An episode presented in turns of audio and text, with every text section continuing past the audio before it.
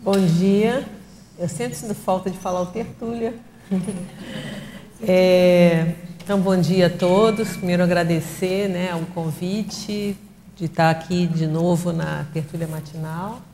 Eu já tive aqui em outubro de 2016 falando dos efeitos multidimensionais do autodesassédio. E agora a gente vai falar aqui da técnica do contraponto.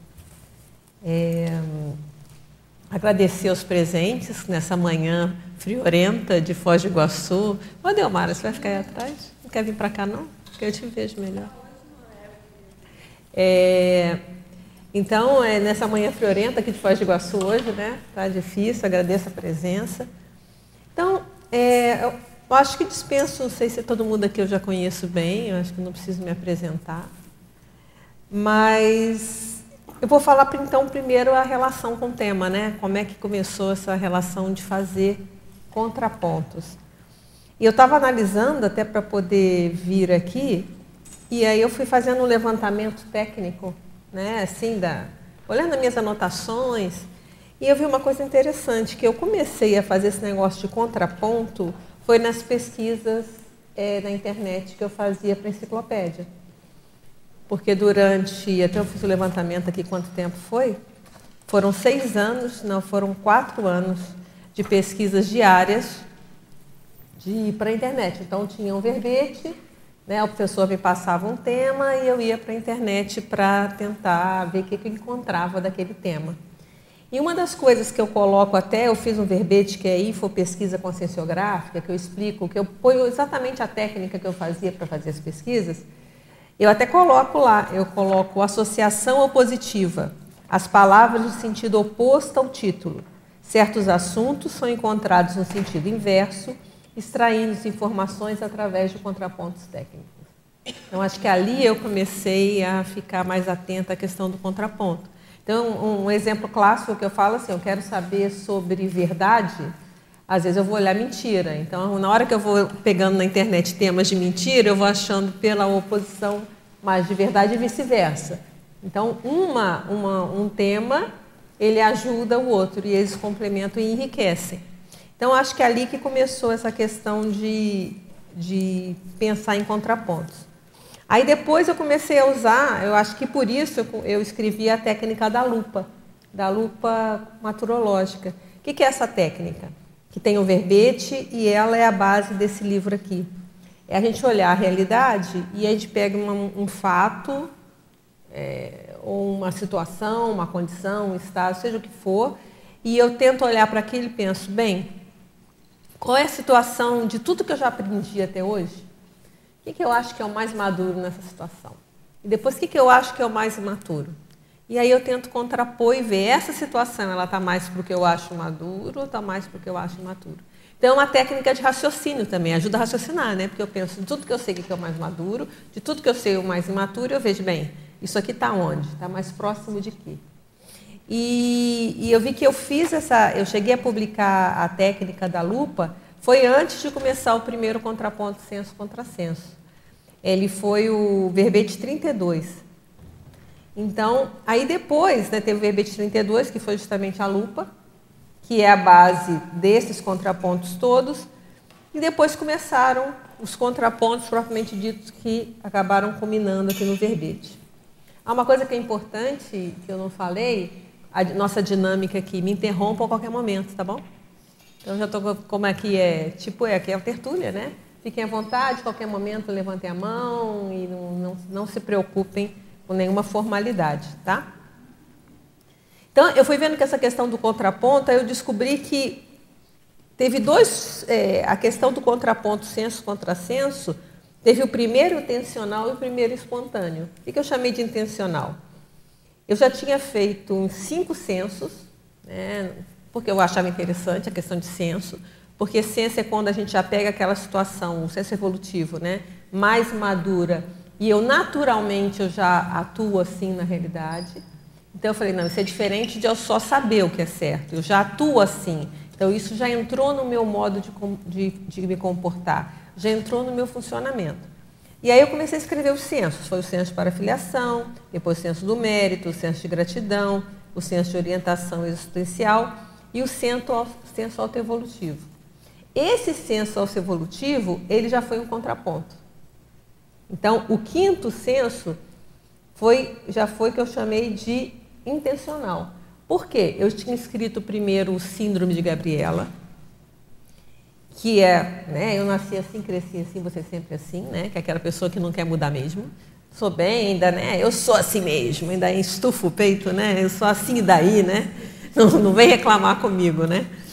E, e aí eu falei, o que, que seria o contrário da Gabriela? Então, o senso autoevolutivo já foi o primeiro contraponto que eu fiz. E aí, olhando aqui as datas, eu vi que já havia acontecido um espontâneo, mas que eu não tinha me dado toque, que era o orgulho teimoso, que eu tinha feito antes. E sempre engraçado, o, o, o, o contrassenso vem primeiro. Eu fiz o orgulho teimoso. E aí depois eu falei assim, bem, e, e o teimoso é justamente aquela pessoa que se tira do trabalho, ela se exclui né, por orgulho. E ela não retoma por teimosia. Né?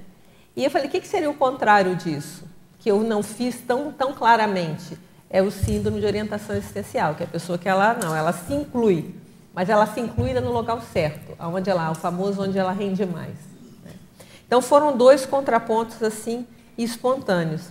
E assim foi, e foi usada essa técnica é, o tempo todo no livro. Então, é, para começar, está claro é, é, o, conceito de senso? Todo mundo tem um conceito de senso, está claro? O senso evolutivo? Eu vou dar uma lida, então, só para a gente já partir daqui, né? Então, eu vou olhar aqui, ó. Senso evolutivo é a capacidade de julgar, discernir, sentir e apreciar as realidades aplicada à vida multidimensional, fundamentada na autoconscientização quanto às ideações e vivências requeridas para o progresso da consciência. Então, ele é aquela questão que a gente falou que tem uma questão prática, né? Então, o senso é aquela coisa prática. Então, nós já colocamos. E o contrassenso é justamente o contrário, é aquela imaturidade. É a hora que a gente pega e vai atuar é, sem raciocinar muito e vai repetindo, reiterando essa ideia de contrassenso. Né? Então, se você pega o senso na, nos dicionários, é mais ou menos o sentido é esse. Ó. Senso, lá no Sacone, é um juízo aplicado a coisas corriqueiras da vida. No Aurélio, aplicação correta da razão para julgar ou raciocinar em cada caso particular da vida. E, e eu utilizei também o, um, o livro de psicologia do APA, que eu achei que é a melhor definição de senso, pelo menos mais próximo daquilo que a gente está colocando aqui. Então, senso é um bom julgamento ou inteligência manifestada ou ausente em uma pessoa. Então, o senso então é esse conjunto de opiniões que a gente tem, maneiras que nós sentimos, é, Formado, então, como é que a gente vai formar esse senso? É um acúmulo né, de conhecimentos ao longo das múltiplas vidas e a gente começa a funcionar daquela forma mais positiva. E ele é aplicado de modo espontâneo ou deliberado. Em contraposição, que já que a gente está fazendo o contraponto, né, o, o contrassenso é justamente o contrário, é o, é o processo de nós usarmos, sermos mais imaturos. Deixa eu achar aqui.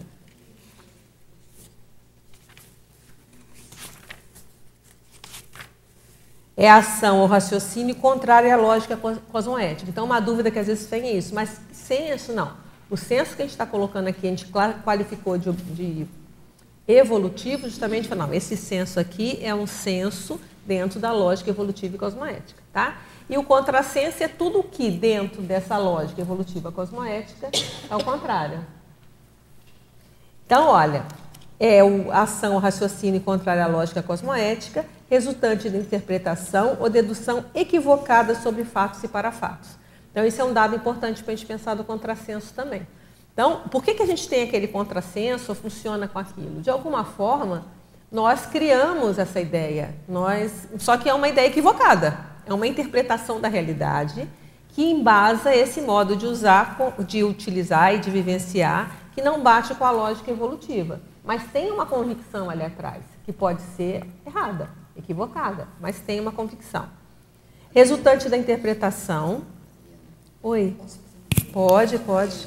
Pode. Vai indo, vai indo. Para eu assim ampliar assim o, a, o, meu conceito em relação a senso. Isso é então, importante. É, o senso é, com esse enfoque evolutivo, então ele é sempre consciente, autoconsciente. Essa, essa, esse conceito meu de senso. Ele pode ser usado de forma espontânea. E a gente não ter noção que aquilo é um senso. Tá. É isso que eu queria entender melhor. E, e, e todo o objetivo desse livro aqui, é, existem trilhões de censos, eu não tenho ideia de quantos censos deve ter, porque censo, na verdade, é o quê? Ciência evolutiva é o que me leva a evoluir. Então, você pensar em cada área da vida, tem um monte, certo? Então, aqui é uma amostra grátis reduzida. Eu falei, bem, eu peguei 11 e utilizei. Por isso a importância da técnica, porque existem é. trilhões de outros. E se a gente começar a ficar atento aos nossos censos, qual é aquilo que eu tenho que me impulsiona para frente, que eu já ajo naturalmente assim. Isso já funciona. Então, é, eu faço a correlação aqui com a questão do senso de humor, né? Olha, às vezes, por exemplo, senso de humor e senso crítico que é usado, né? São utilizadas popularmente. Geralmente se refere à maneira de funcionamento da personalidade, seja própria ou de outrem, conjugando a compreensão da realidade, o posicionamento em relação às mesmas e a atuação demonstrada. Então, o que, que eu já funciono no meu comportamento que já me leva para frente? Aí você pode chamar isso de senso ou o nome que você quiser. Mas o interessante é, é cada um identificar qual o meu repertório de sensos. Que são aquelas coisas que eu já atuo naturalmente, que eu posso até não dar o um nome. Ah, isso é o senso A, B, C ou D, não importa. Mas eu, naturalmente eu já ajo assim. Você tem um monte que eu te conheço. Então, é, você pega aquelas coisas que você, naturalmente você já já funciona, às vezes uma desdramatização de certas né, que a gente já conversou, às vezes desdramatização de certas problemáticas. Então, você naturalmente já aquilo já resolve. Por quê? Aí você pode ver, mas o que está por trás disso? E aí você pode chamar, não, isso aqui pode ser um senso, um senso evolutivo que eu tenho, que pode ser, vamos pensar, a questão da desdramatização, aí pode ser o senso de autocontinuidade, que é aquela que você sabe que ninguém morre, que a vida continua, então isso já dá um desdramatiza muita coisa, né? mas pode ser uma outra coisa ainda que ainda não esteja claro. Entendeu o senso? Então, senso é aquilo que você usa de modo espontâneo, e aí você pode começar a usar de forma, na hora que a gente fica mais lúcido quando é isso, a gente pode começar a aumentar esse senso. Porque como a gente está evoluindo, então o senso nunca é, ah, ponto, é o máximo. Não, é um processo contínuo. Então, o senso, ele é um processo crescente. Né? Então, eu vou sempre podendo aumentar um senso. O meu senso por exemplo, pegar aqui um dos censos que eu coloquei. Como eu falei, é uma pequenininho, são só 11. Existem trilhões. Então, por exemplo, chego aqui, senso de gratidão. O nosso, pensa o meu senso de gratidão perto de um serenão. Não dá nem para comparar, certo? Quer dizer, então os censos eles vão aumentando ao longo da vida. Então são coisas que a gente funciona bem. Tá claro, então, a questão do censo? Adriana. Adriana. Diga lá, vamos lá. Por aqui, depois eu vou aqui. Tá. Adriana, assim, para entender tá melhor o senso, assim, né? Normalmente a gente diz assim, o senso popular, né? Isso, no seu caso, comum. você está falando ali com o discernimento. Eu acho que o fundo é o discernimento para andar com o seu senso. Sim, por isso que a gente qualificou de evolutivo. É, porque, porque o discernimento até, é que vai ajudar, né? O discernimento é, cosmoético, no se caso. Se você pegar até, Jesus fala assim, ah, a pessoa tem senso de inferioridade. Isso já é uma coisa patológica. Então, por isso que eu falei, vamos classificar de evolutivo para não ter dúvida. Então, esse senso aqui, ele é positivo, ok? Então, eu estou usando esse senso como positivo, tá? Então, ele tem, é, ele, como ele, esse senso evolutivo ele tem correlação com a lógica da, da evolução consciencial, então ele vai ser homeostático. Para saber escolher, né? O discernimento que vai ajudar. É o discernimento que vai me ajudar a identificar o meu senso e depois buscar aumentar isso. E eu vou aumentar. Né, essa técnica da contraposição é que ajuda a gente a aumentar. Porque a gente vai pegar um tema que a gente queira estudar e a gente vai, o que, é o mais evolutivo? Eu posso chegar à conclusão, ah, então isso aqui pode ser um senso, pode ser, podem, o melhor, fundamentar a construção de um senso. E aí eu vou para o contraponto, né? E eu vou vendo, ó, esse estudo do contraponto, do contrassenso, ele me dá as informações do que não fazer. Que é, ah, então, essência é isso. Então, isso aqui é o não fazer, é o contrário. Então, o discernimento está justamente aqui. É, o, essa técnica da contraposição, ela vai me aumentar a minha base de dados para que eu possa discernir melhor. Porque para eu discernir o melhor do pior, eu tenho que ter dados. Se eu não tenho dados, é igual ao computador. Ele pode ser excelente, última linha, nem sei mais quais são as últimas linhas aí, né? O mais poderosíssimo. Se não tiver informação lá dentro, aquilo ali não vai fazer nada, certo? Então a gente pode ser super inteligente, ter, ter os atributos ali super bons. Se eu não tenho dado para me tomar a decisão, então é justamente é, aumentar é, essa técnica ajuda a gente a aumentar informações sobre o que é evolutivo e o que não é evolutivo. E aí eu vou estudar a realidade, vou ler mais, vou entender mais. Aí eu tenho mais dados. Ah, tá. Então agora, se eu tenho uma situação para resolver, eu tenho mais dados até para ver, não, ó, isso aqui parece que isso aqui é evolutivo, isso aqui não. Eu tenho mais dados para discernir o melhor do pior. Discernimento não é isso? É saber fazer o melhor do pior? Então eu preciso de dados. Essa técnica de, da contraposição é aumentar os dados a partir da minha percepção, mas a partir de estudos, pesquisas, o que a gente vai fazendo para estudar mais, conhecer mais, para a gente ter dados para poder discernir. Mesmo que daqui a um tempo a gente fale, não foi tão claro assim, porque faltou dado, teve um dado novo.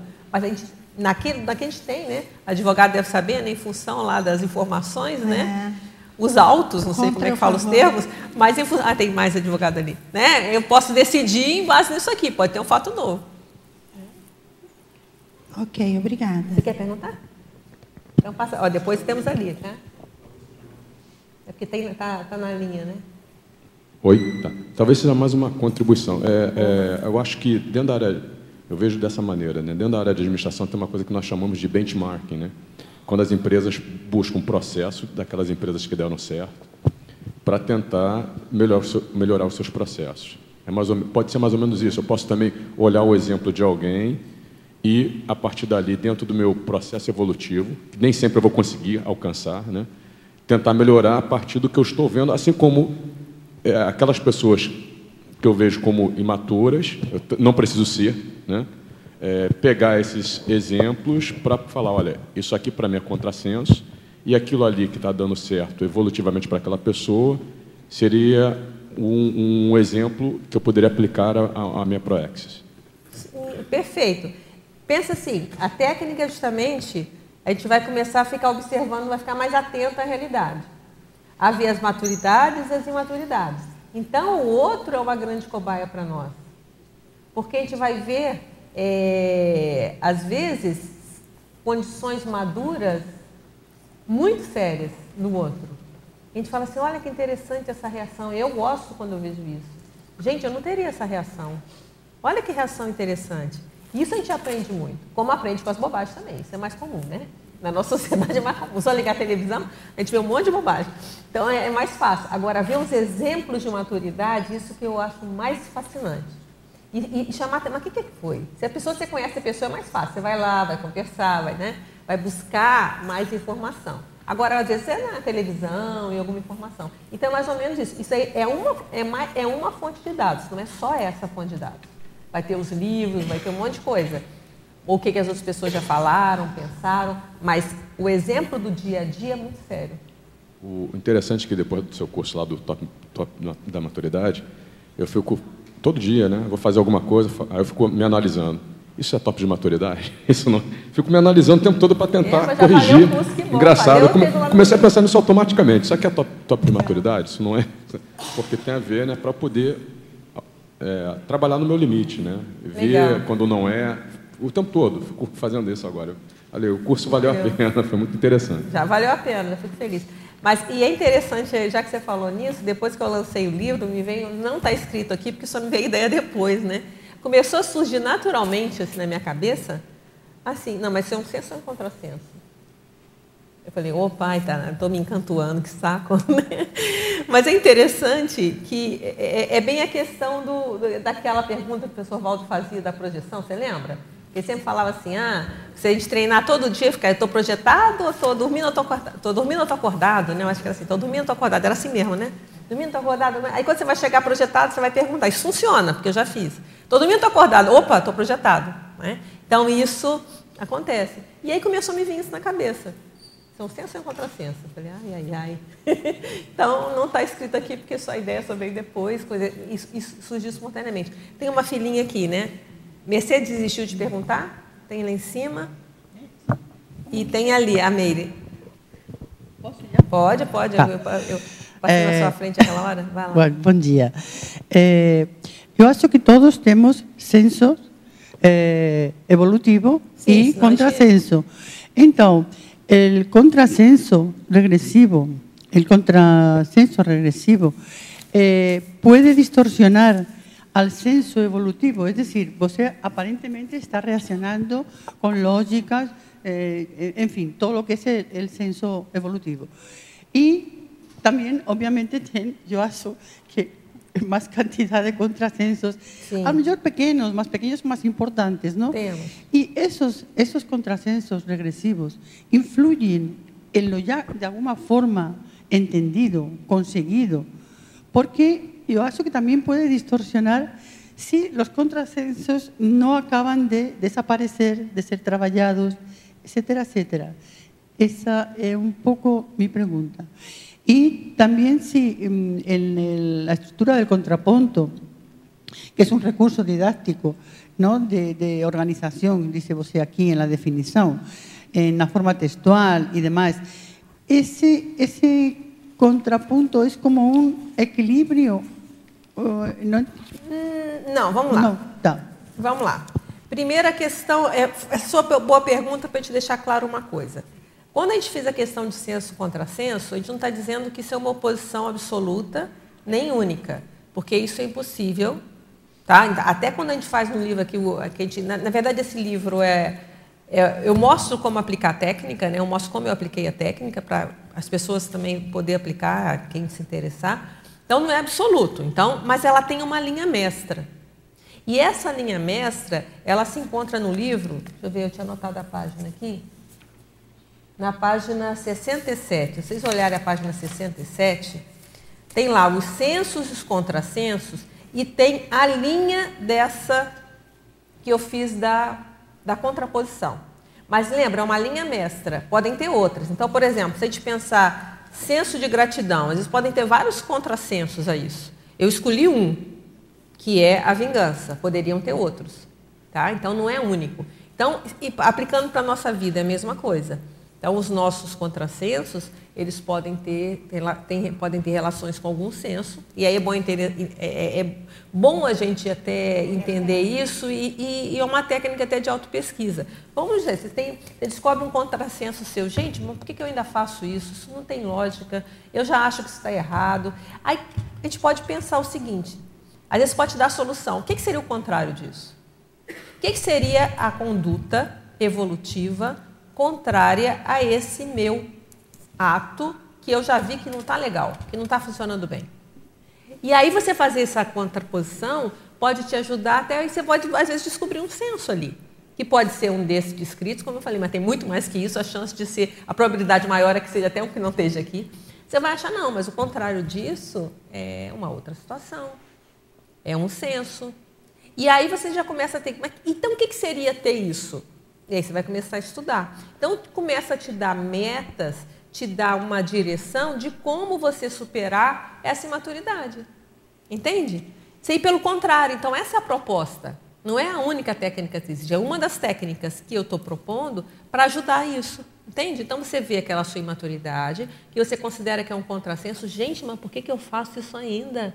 Com tudo que eu já sei, isso é um contrassenso, não tem lógica. Por exemplo, né? Aí você pega isso. Aí você pode, uma, uma posição é você estudar. O que, que é isso? O que, que pode estar por trás disso? Mas também, além disso, o que, que eu estou propondo? Olha o outro lado. Qual é a reação mais madura em relação ao contrário a essa aqui? E você pega uma linha, como eu falei. Então, um exemplo aqui. Senso de gratidão e vingança. O que a gente colocou? A posição entre reconhecer ou exigir dádivas. Eu achei que esse é o principal diferença. Porque na, na gratidão, a gratidão, a pessoa, para ela ser grata, ela está reconhecendo que ela ganhou alguma coisa. Ela está reconhecendo que ela recebeu algum benefício. E a vingança é o contrário. A vingança ela está chateada, ela, porque ela queria ter alguma coisa que não aconteceu. Fizeram o contrário. E aí ela vai fazer o quê? Ela vai revidar também. Na gratidão, você revida positivamente. Na vingança, você vai revidar o negativo. Então, eu achei que esse era o fio mestre da contraposição. Então, é interessante, ah. isso tem que pensar bastante, né, para você achar esse fio mestre dessa contraposição. E a partir daí fica mais fácil. Aí você mas começa quando, a estudar, entende? Desculpa, Diana, mas quando Não. você está nesse contrassenso de, de vingança ou rencor ou, ou toda isso. coisa positiva, não? Não é tão fácil buscar que se, qual seria el, el... Esse é o desafio. Não, já sei, é um desafio Sair, ótimo, da, ótimo. Por exemplo, que... você falou o exemplo da vingança. A ah. vingança tem uma questão cultural muito grande. Né? Senão fala assim, se você não, você não vai revidar, ih, mas você é boboca. Como você não vai revidar? Não é? Que, que, é isso? Está errado. Aí você vê, você liga televisão, novelas, filmes, todo mundo se vinga. Né? E acha bonito, vai ter uma outra surra agora, eu acho interessante isso. Vai ter uma novela aí que estava anunciando que não sei quem vai dar uma surra, não sei quem. Então, oh, fica todo mundo feliz da vida, né? Que vai dar uma surra, quer dizer. E ah, todo mundo acha ótimo, né? Então eu estou doida para sair isso em alguma revista, eu não quero esse cosmograma.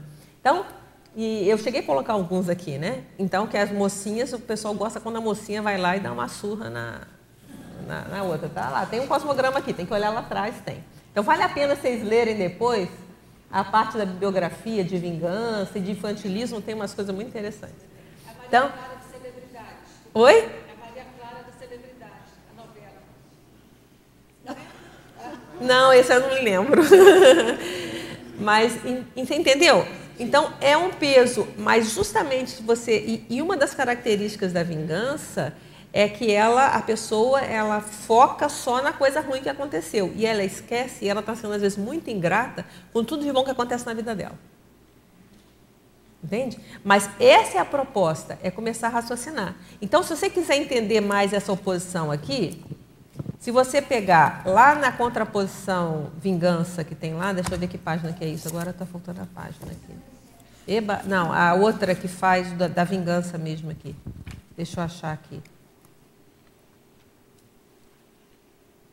Gratidão Egi, peraí. Ó, isso ajuda, eu fiz esse negocinho aqui, funciona bem, só. O ideal é se estivesse no livro, né? Isso é uma coisa para depois eu conversar com o Daniel numa próxima, se existe a possibilidade. Olha só. Hã? É 273. Aí se você olha lá na, no final, que tem o capítulo específico da vingança com a gratidão, do contraponto, né? Opa! Ih, obrigada, hein? Eu passei direta, perfeito. Aí você vai olhar, na, no primeiras, os, prime, os dois primeiros parágrafos, ele está explicando essa oposição. 290, Flávia conseguiu para mim, 290. Então, ó, o desenvolvimento do senso de gratidão fundamenta-se no autodiscernimento quanto às vantagens de identificar, privilegiar e valorizar os auxílios, diretos ou indiretos, provenientes de pessoas e contextos em todos os tempos e dimensões existenciais. Ao esforço deliberado para reconhecer as dádivas recebidas e retribuir de maneira ponderada, benéfica e construtiva. Então, uma técnica que tem para isso é a revisão gratulatória diária. Né? Isso é uma técnica que eu, escrevi, eu pus esse nome, até não, tá, não achei muito 100%, mas é um nome que eu consegui. Mas e que isso você vai ver que na SOCIM e na psicologia já começou a falar disso. Então, você, durante um período, antes de dormir, o que aconteceu de bom comigo hoje? Então, é uma forma de começar a ficar mais atento à questão da gratidão. Então, com isso, é uma forma de desenvolver um senso de gratidão. Então, vamos supor, uma pessoa muito vingativa, ela pode falar, gente, mas se o contrário ela vê que é gratidão, ela pode criar técnicas para ela melhorar a gratidão. Uma delas é a pessoa começar a reconhecer, porque se ela passa batido, ou faz um caderninho de gratidão, o professor Valdo tinha o caderno dos credores, né? Ah, de certa forma, até que ponto não é isso? Né? As pessoas que devem, né? que ele deve justamente porque ele tem alguma dívida de gratidão. Tá? Em oposição, na vingança, predomina o contrassenso de a consciência exigir dádivas dos demais. E quando contrariada, revoltar-se contra o mundo, atuando de modo dramático, malévolo e destrutivo, em retaliação aos supostos males sofridos, sem sopesar os inúmeros bens usufruídos. Entende? Então, isso, obviamente, aqui, eu, eu pensei bastante para fazer isso aqui. Você vai, no seu caso lá, você vai pegar o seu contrassenso, você vai tentar ver o que é o contrário e você vai começar a pensar sobre isso. E vai chegar uma hora que você pode chegar a essa conclusão aqui. Entende? Então, o primeiro passo é pensar sobre isso. Entendeu, Mercedes?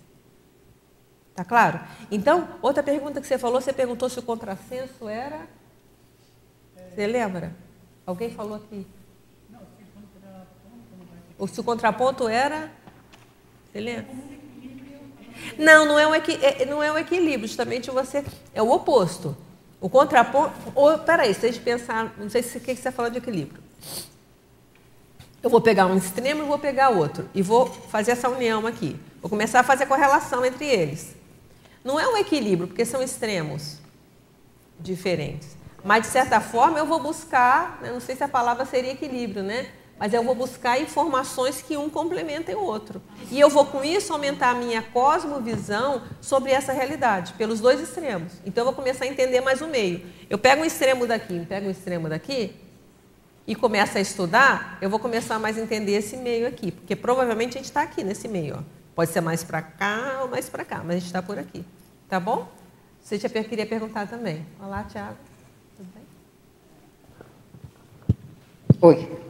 Tá, é que você colocou lá no início, né, que nós temos o senso espontâneo e o senso intencional, né? É isso? Não, isso aqui eu falei que é, é, não. É eu é. no meu contraponto aqui. Certo.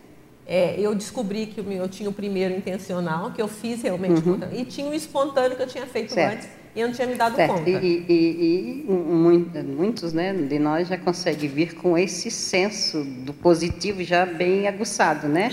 O Todo senso de responsabilidade, o senso... Não está aqui, perfeito. Isso, isso, tudo bem. Senso de utilidade pessoal, não está aqui. É, isso, e, e, e aí tá eu entendo que isso é uma conquista evolutiva, né? É uma conquista... Senso é uma conquista evolutiva. Se a gente já veio com esse senso, eu, eu me percebo que eu vim com um senso de responsabilidade responsabilidade, de autorresponsabilidade bastante já. Ah, tem um livro um que tem um livro que, que vale a pena. Está aqui na bibliografia, depois você tem que procurar. Não sei se você tem um livro, se você dá uma olhada, eu te mostro. Que é Senso de Responsabilidade. Existe um livro uhum. com esse título. E... Ele é, é, mais simplesinho, mas ele Sim. já é para você. E aí eu vejo gosta. que para ampliar né, esse senso, qualquer senso né, de responsabilidade, de gratidão, me parece que ter autoconsciência sobre os atos do dia a dia, isso favorece, né? Sim. Aí o que, que, é interessante você pensar? Qual que você acha um contrassenso que poderia ser é, inverso ao senso de responsabilidade? Todo mundo que quiser pensar e ajudar aí, vamos pensar. Negligência? Vamos pensar, tem outro. A ideia é ir pensando, aí depois a gente pode achar um. E me parece que o caminho da conquista do maior senso, que aí você fez aquela comparação, né? Vamos comparar o nosso senso de gratidão em relação ao senso de gratidão do serenão, né? Incomparável, tá. perfeito. Certo. Mas é interessante, você identificou que você tem um senso de responsabilidade e você geralmente você viu, não, em relação à média das pessoas que eu convivo, eu, eu acho que eu tenho um bom senso de responsabilidade. Beleza. Como é que você vai entender mais desse senso? Qual é a proposta? Primeiro, se aprofundar. Tem um livro Senso de Responsabilidade, você pode ler mais responsabilidade, ver o que, que é isso. Tá? Você vai ter uma ideia. Agora, pensa um contrassenso contrário. Essa é a proposta.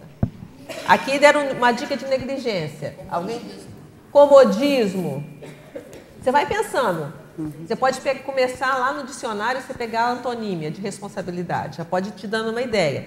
Mas depois, interessante pedir, pegar essa linha mestra que eu dei essa dica aqui. Qual é a posição? O que, que a responsabilidade tem que essa outra coisa que eu vou encontrar não tem? Ou o que, que os dois têm que são, assim, às vezes antipódicos, né? Um faz de um jeito, outro faz do outro. Por exemplo, a diferença entre autodoação, que eu coloquei autodoação e vampirismo. É a mesma coisa. O autodoação a pessoa está se dando, o vampirismo ela só pega. Então, o interessante é pegar essa linha. Qual a linha que você vai abordar? Como eu falei, pode ter milhões para responsabilidade. Negligência está errado? Não, negligência. Comodismo está errado? Não está, comodismo. Agora você vai escolher um e ver qual que você acha melhor. E vai indo. O que, que vai acontecer? Você vai ampliar, inclusive, o, que seria um senso de responsabilidade. Aí você vai começar a fazer uma relação. Como seria o senso de responsabilidade de um serenão? Uma boa Vamos pergunta. pensar. Vai lá para o concessiograma, tem a turma aqui da concessiometria. Você entende? Uhum. Aí você vai começar a pensar. O que seria? Você está vendo que você vai ampliando? Sim. Agora acha o contrassenso, que vai ser interessante. E importante é você ter trazido isso, né? Está é, se observando. a nossa meta é, é buscarmos né, a, a, a, evolução final é a, é a serenidade, né? Vamos chegar em evoluciólogo que já está bom demais. Vamos, vamos aqui, aqui. Posso chegar aqui no. Não, posso chegar um pouquinho. Aí depois a gente. Aí vai mais rápido, aí, acho né? que aí Mas, é, E aí a gente vai fazendo esse contraponto com todas, ali na escala evolutiva, né? Vai ajudando. Né? Entendeu o que você pode fazer? Uhum. E é, é, por aí mesmo. Você pega aquela coisa que já tem desenvolvida, mas destrincha e acha o contrário. Tem aqui duas dicas. Se alguém tiver mais, depois fala. Então, uhum. comodismo e negligência. Não sei, tem que pensar com calma. Aí você vai estudar. O que, que pode ter uma correlação? Porque, olha só, o responsável tem uma coisa da pessoa, ela se é, compromete com a palavra dela, ela se compromete com os feitos, não é isso? A responsabilidade, uhum. não é uhum. isso? Aí pensa qual seria uma coisa que seria às vezes o contrário, que a pessoa não se compromete, a negligência talvez pudesse ser um caminho. Porque o comodismo não necessariamente, a negligência ela deixa de fazer, uma coisa faz, a outra não faz. Então a negligência talvez, tá vendo? Aí você vai pensar, e o comodismo? Talvez o, o negligência esteja mais na linha, por exemplo, tá? Mas isso eu não estou fechando nada, é para você pensar. Sim, a própria omissão, não sei.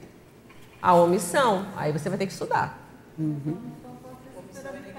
É, a negligência por enquanto é o que está aparecendo mais, Sim. porque se você pensar, aí, aí, depende do viés também que você vai usar. Às vezes o comodismo vai dar certo em função do viés. O viés que está vindo para mim agora é questão da responsabilidade. É esse viés que, eu, que a gente justamente está mostrando, que é o viés da responsabilidade, você se comprometer, e a negligência, você, ó. Então, esse é um, é um.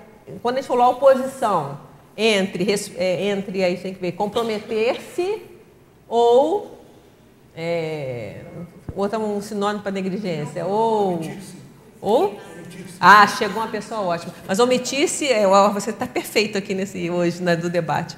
Mas omitir-se pode ser positivo ou negativo. Vê uma outra que pudesse ser só negativa.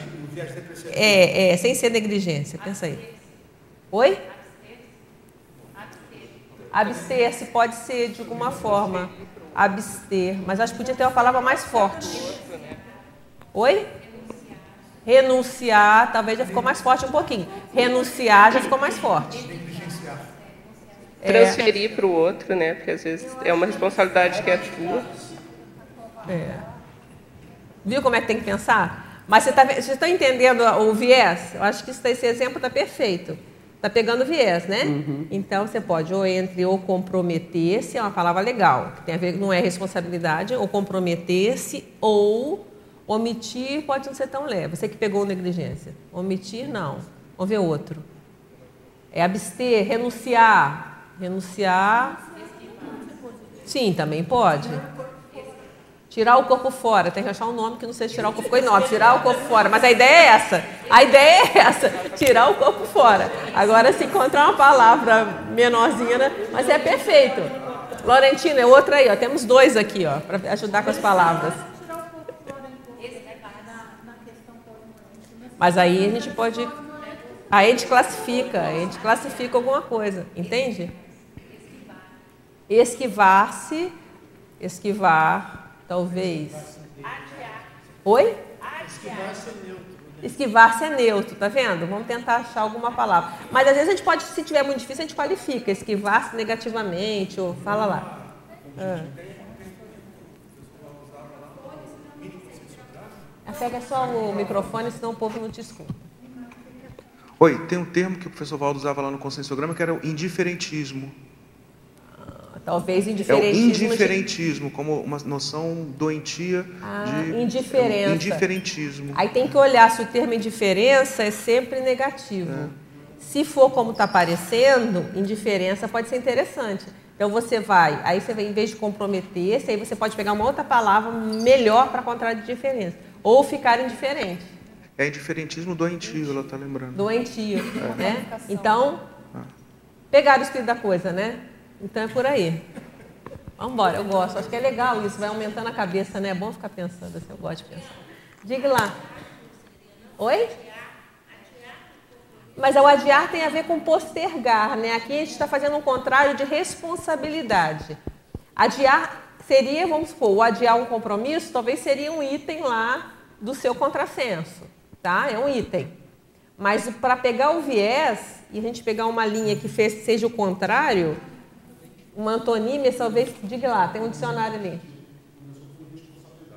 Isso.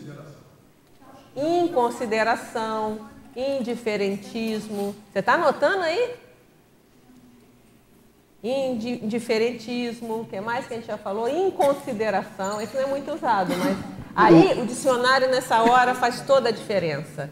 Pega, compra o AIS, aquele, aquele que é digital, Adriana, que você joga para lá e para cá, hein? Aqui, ó, no, eu peguei aqui, ah. tá, no dicionário de antônimos, tá, irreflex, de, antônimo de responsabilidade, tá? Irreflexão, leviandade, irresponsabilidade. Leviandade é bom também. Inconsciência e inconsideração. Inconsider... Leviandade também é uma boa. Porque aí você tem que ver esse fator. Um você se compromete e o outro você é leviano. Então, mas ainda, ainda não é a palavra, tem que usar mais as palavras. Você ia falar, Laurentino? Você é bom de palavra. tirar o corpo fora tá perfeito. Agora a gente tem que achar uma palavra. Porque tirar o corpo fora ficou muito. a ideia é essa, né? É igual juntar as pontas. Achar uma Aí, ó, tem, tem mais gente de palavra ali em cima. Juntar, Eu... erotides, como é que, por exemplo, juntar as pontas? Tinha que ter uma palavra melhor, né? Juntar as pontas diz tanta coisa. Eu né? achei em francês, não, em português não achei, não. É em francês? Je m'en foutisme. Pois é, aí. Legal. Hein? Para aí, Latides. É. é. O ato de não ligar a mínima, não está nem aí. Assim, isso, aí, é isso aí. É. Mas não tem. tem não, não dou a mínima. É uma palavra vulgar tô nem aí. aí. Tô nem aí, é. Indiferença. Está ainda lá, o indiferentismo lá que o Marco falou. Tá, talvez está parecendo que seja o melhor. Hã? Na banana técnica é outra coisa. Isso é positivo, isso é positivo, igual o Mário, positivo, né? Isso é positivo, né? Adriana, Adriana. Vamos lá, peraí, oi? Então você... É ela está na fila ali, mas está na linha aí do, do, do indiferentismo não? Então tá, só um minutinho, Meire. Não, é que eu entendi assim, então eu pego um trafor meu e a partir dali eu vou ver mas trafora é uma coisa, senso é outra. Vamos pensar assim. Pois é, trafora tava... é um traço que você tem. Tá. Então, a gente tem trafor. O senso, vamos pensar que é um conjunto de trafores, é um modo de funcionar, que é positivo e que te leva para frente. Tá. Não quer dizer que as coisas não são antipódicas. Mas eu tenho vários trafores. Um senso é repleto de trafores, tá certo? Agora, que, você vê, que, que você, por exemplo, ela identificou lá. Ela percebe que ela tem uma questão da responsabilidade acima da média. É, é ótimo. Valeu. Média dos pares dela. Então ela fala, não, eu tenho, olha, eu vejo, as pessoas às vezes não estão nem aí para isso, eu me preocupo, por exemplo. Né? Então ela já pode pesquisar, ela chegou nesse nome, perfeito. Aí você pode ver, desse que, que você já funciona que você vê que o negócio funciona bem. Aí você pode falar, não, isso aqui pode parecer um senso. O de responsabilidade, ela achou o nome, você vai ver o que, que é. Pode ser um senso de utilidade. Não, eu tenho esse senso de utilidade. Eu acho que eu sou útil para a humanidade, eu tenho uma autoestima boa, sei lá, por exemplo, um senso de utilidade pessoal. Então você tem. Aí você vai ver o que seria o contrário disso. E daí eu vou trabalhar em cima desse contrário. Aí você vai trabalhar em cima dos dois. dois. Desse e desse. Um vai complementar o outro. E aí, sempre pensando grande. Aí você vai ver, desde aí você vai ver na, nos jornais, aqueles cúmulos de, no caso lá de leviandade, de indiferentismo. Qual é o cúmulo do indiferentismo? Você vai achar, tá cheio que, televisão. Que não são cúmulos nimbos. Tá cheio. Agora o contrário já não é tão fácil de encontrar. Né? Aquele cúmulo dá os exemplos positivos, né? do acerto, o cúmulo da responsabilidade, o auge da responsabilidade. Isso às vezes não é tão fácil de encontrar, mas é encontrável. Vai ter que garimpar mais. Mas aí a gente vai ver nos pares, nas pessoas que a gente conhece, aí vai para a teoria, vai ver lá os sapos pacíficos. Homo sapiens vai lá ler o serenal, vai dar um monte de ideia. Vai pegar o concessiograma, pega aquela a parte lá final que tem, pegar aquelas perguntas, vai te dar um monte de ideia. E aí você vai e fazendo ilações também, aí você vai extrapolar a sua condição. Então você vai ver que o seu senso é isso aqui. Você vai extrapolar para cima e vai extrapolar o contrário. E com isso você vai aumentar a sua visão. E essa visão ainda vai ser pequena, porque ela, ela vai depender do, do que você conhece, certo? À medida que a gente vai evoluindo, a gente vai aumentando essa visão. O que, que é o reurbanizados e o pacíficos? Né? O belicosos. É, isso, são dois extremos. Só que o professor Valdo ele tinha essa cabeça de ver esses extremos lá. Eu não tenho, eu estou aqui. Entende? Eu estou aqui. Isso aqui eu vejo. Ele via aqui. Não é? Não, não sei, não sei. Às vezes nessa parte de responsabilidade você pode ver mais que eu, eu não sei. Não sei o seu nível. Você entende? Não é assim. Né? O que eu estou falando é o seguinte: você vai ver, eu vejo aqui. Você pode ver aqui sim, Mas... até mais. Nessa, nessa a, linha que às vezes uma linha que você domina, entende? Eu, eu fiquei pensando agora, você é. colocando a questão de visão, visão vem em inglês assim, short-sighted, short-minded. Se você tem uma visão pequena, de médio alcance, ou de restrito alcance, você vai ter uma cabeça pequena. Essa dimensão que você está puxando do dicionário cerebral analógico, alguns que já lidaram mais, sei lá, ao longo de vidas ou da existência presente, como diferencia a sua exposição a partir de um leque razoavelmente amplo de vocábulos, expressões, transidiomático, polidiomático que você detém, você tem uma visão de mundo muito mais cósmico, muito mais ampliada.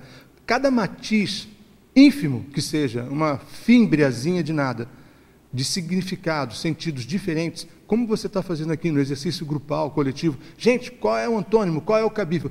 Cada um, e os seus comentários em cima, é, expõe todo o trabalho que você fez no seu livro, e era o desafio que o professor Valdo propunha para a gente. Olha, Aumentar o dicionário cerebral. E escrevam, ainda que num primeiro momento é, cada um tem uh, certos freios de mão, né, uhum. puxados, tal, tal. Contrassensos, é contrassensos.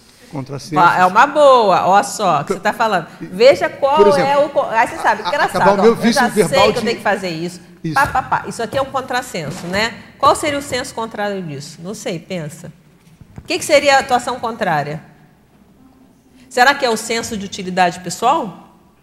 Não sei. Uma, uma, uma Porque o senso de utilidade não é isso? O senso de utilidade pior, a pessoa ela sente que ela é útil para a humanidade, que ela tem alguma coisa para oferecer. Aquele princípio muito sério da, da, da, enciclopédia, né? O princípio de ter toda a consciência, ter algo a aprender e a ensinar. Tem algo a ensinar. Eu falei, às vezes, nessa área você está acima da maioria daqui. Agora, em outra área, você não vai estar. Como, como tem coisa que a gente está aqui. A vida é isso, não é? Nós vamos crescendo e vamos amadurecendo. Então, talvez, não sei se é isso, estou pensando rápido não, aqui, porque eu tenho que é aprofundar é isso aí. Às vezes é utilidade. Começa a qual é o senso de utilidade? Aquele senso de que o que eu tenho para oferecer é muito sério, que eu posso ajudar muita gente. E aí, qual é o contrário disso? É negligência também? Talvez não seja negligência. Negligência está mais para responsabilidade. Seria o quê? Uma omissão? Seria um comodismo? Talvez seria um comodismo, não sei. Entende? Pensa sobre isso. Tá? Gente, a Meire está ali uma eternidade. Tá? Alheiamento. Oh. Um alheamento, uma alienação, né? Isso. Você uma alienação. Alheamento, você está... Então. Vai lá, a muito desculpe. Imagina. Então, vamos lá, tá diga lá. Peraí. Adriana, então eu queria ver se você podia ampliar um pouquinho essa visão da técnica da, da contraposição dentro do processo terapêutico, paraterapêutico, né? Como que isso ajuda na, na ampliação da compreensão de si mesmo? Olha, é perfeito. Isso aqui é um convite à autopesquisa, tá? Até tem uma parte aqui eu falo no início que eu falo convite à autopesquisa, né? Eu chamo com esse nome. Porque na hora que a gente começa a pensar nesses extremos e ficar mais atento a isso, a gente começa a ver o nosso real tamanho. Quando a gente começa a ver as, e se abre a ver as genialidades do outro, porque uma patologia a pessoa não quer ver. A pessoa que é muito competitiva, ela não quer ver a genialidade do outro, porque ela acha que isso vai colocá-la inferior. Então ela prefere, prefere ignorar a genialidade alheia. E com isso ela não aprende nada. Agora, na hora que a pessoa tem uma visão mais realista, ela começa a ver, não, ó, nisso aqui eu estou acima da média, nisso aqui eu estou abaixo, nisso aqui eu estou na média a pessoa começa a ter uma visão mais realista. E o que ela vai fazer com isso? Ela vai ter responsabilidade com aquilo que ela está acima da média. Evolutiva, A média, lembrando, sempre, no, sem comparar com o serenão, porque a gente está sempre, comparado com o serenão, a gente está tá mal na parada, né? Mas sim, em relação aos pares, vamos pensar em pares. Então, vai ter uma responsabilidade de ensinar aquilo que você está acima. Por exemplo, esse homem aqui, esse dicionário cerebral desse homem. É impressionante, né, Jabo? Estou falando de você mesmo. Dicionário cerebral dele é uma coisa assim notória, né? Ele tem técnica para isso. Ele pode nem que se dar conta. Começar a escrever essas técnicas. O que, que você faz? Você lê dicionário? O que, que você faz? O que, que você fez? É, é, exercício da memória? Você, qual é o hábito? Deve ter hábito aí. É. Você tem algum hábito? Você concorda, Laurentino? Algum hábito, às vezes, que ajuda ele a manter essa memória? Então, você começa a ver que você tem técnicas, que são técnicas de vidas, provavelmente. E que hoje você nem se dá conta, você acha que isso aqui é natural. Não, é assim mesmo. Porque para ter o seu dicionário cerebral, tem muita técnica aí. E é, e é se eu particularmente eu não tenho nenhuma dúvida assim quanto à paragenética, memória, biografia. Eu não Mas li hoje... tanto, eu não li tanto, eu não fiz tanto na presente existência por causa de tanto ter... em relação a quê? Mas é impressionante o que vem, é uma, uma pequena coisa, as brincadeiras que eu faço, assim, os jogos de linguagem, eu, eu, eu fico Parece besteira, né? Mas eu fico impressionado comigo, porque vem umas coisas assim, num átimo de segundo, Ó, a pessoa falou. Eu, nem entendo. A minha suposição, suposição. Você faz alguma coisa. Porque você nasceu com o cérebro todo lá, zeradinho, não é mesmo? É, e, e, você foi colocando informação dentro desse é, cérebro. Com baita TDAH, né? Isso. Você foi colocando informação dentro desse cérebro. Então tem que ver qual é um hobby que você tenha. Tudo bem, a paragenética é indiscutível. Você já deve ter feito isso muitas vezes, tudo bem, a gente sabe disso, ok? Mas deve ter alguma outra coisa que ajuda a sustentar. Então, você identificar isso, você vai, você vai poder passar para a gente. Sabe, eu vi aquele. Eu, recomendo aquele. Eu falei até no curso lá, né, o documentário daquela Malala. Eu vi aquela que levou um tiro. É, eu procurei na internet e não achei. Talvez na Netflix tenha, mas eu não achei. Eu acabei comprando o DVD. E, e, eu vi no avião. E eu chame, me chamou tanta atenção que eu quis comprar. E uma da independente, assim, somente entrar. Que é uns exemplos. Ela é uma criança, agora deve estar com 17, então você vê as imaturidades lá. Mas vê um nível de maturidade também em que vale a pena prestar atenção. E o que me chamou a atenção foi que ela fala inglês fluentemente. Ela fez o discurso dela na ONU. E aí mostrou na casa dela, ela pegava esses negocinhos, esse posit, né, esse aqui, esse negocinho, e ela punha, ela enchia assim com as palavras em inglês. Aí o, ele perguntou para ela, mas por que você faz? Não, eu quero ser fluente, eu quero falar bem, quero ser fluente, alguma coisa assim. Então, quer dizer, tem um esforço ali. Então, você vê ela falando, não é a língua mãe dela, mas ela fala na ONU. Quantos de nós ia ficar tremendo na hora de falar para a ONU, né? E, e... Ah, tranquilo, o discurso da ONU vocês pegam, tem na internet, tranquilo. Mas é interessante mostrar ela com os negocinhos lá na parede, com as palavras em inglês, porque ela quer. Ela não falou melhor, ela falou assim: eu quero aumentar o meu vocabulário. A, a palavra foi essa, aumentar o vocabulário. A, Adriana, então, quer dizer, tem técnica aí. Então, isso que eu estou querendo que você veja que técnica que tem, óbvio, nós todos viemos com a nossa paragenética, nós todos viemos com facilidades por trabalhos que nós já tenhamos feito. Isso é fato. Né? Mas nós também tem coisas que a gente faz hoje para que isso, para sustentar isso. E aí que eu acho que eu vou explicar com Essa técnica se chama em inglês flashcards. Uhum. Perfeito, de colocar, né? É, flashcard coleção de palavras, etc. Você tem o significado de um lado e do outro você tem a tradução a, na língua. Pra então você faz assim e. E ela estava é, investindo é, nisso. É, e ela estava lá investindo. Então, depois você vê ela falando inglês fluente, você vê que tem investimento por trás. É uma... Por mais que ela possa ter sido um britânico em vida passada, vai aprender mais rápido, ok. É. Né?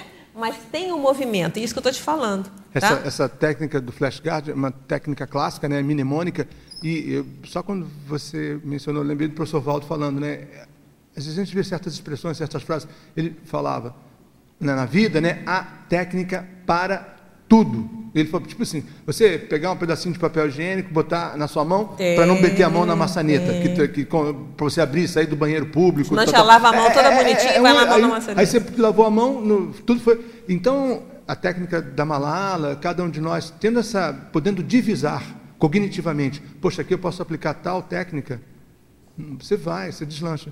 Então veja aí a sua, porque eu quero saber sim, qual sim. é. Tá?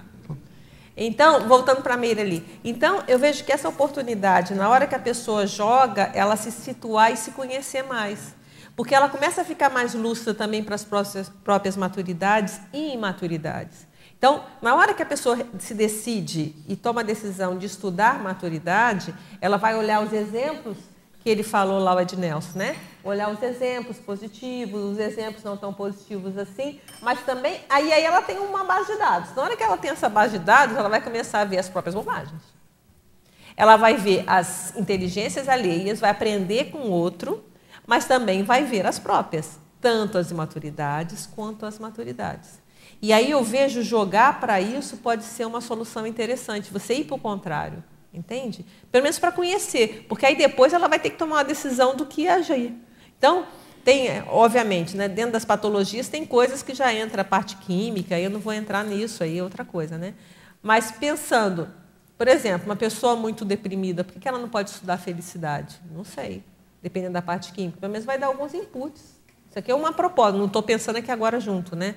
É, talvez, não sei se daria certo, nunca vi, então é uma proposta, não sei a, efetividade disso.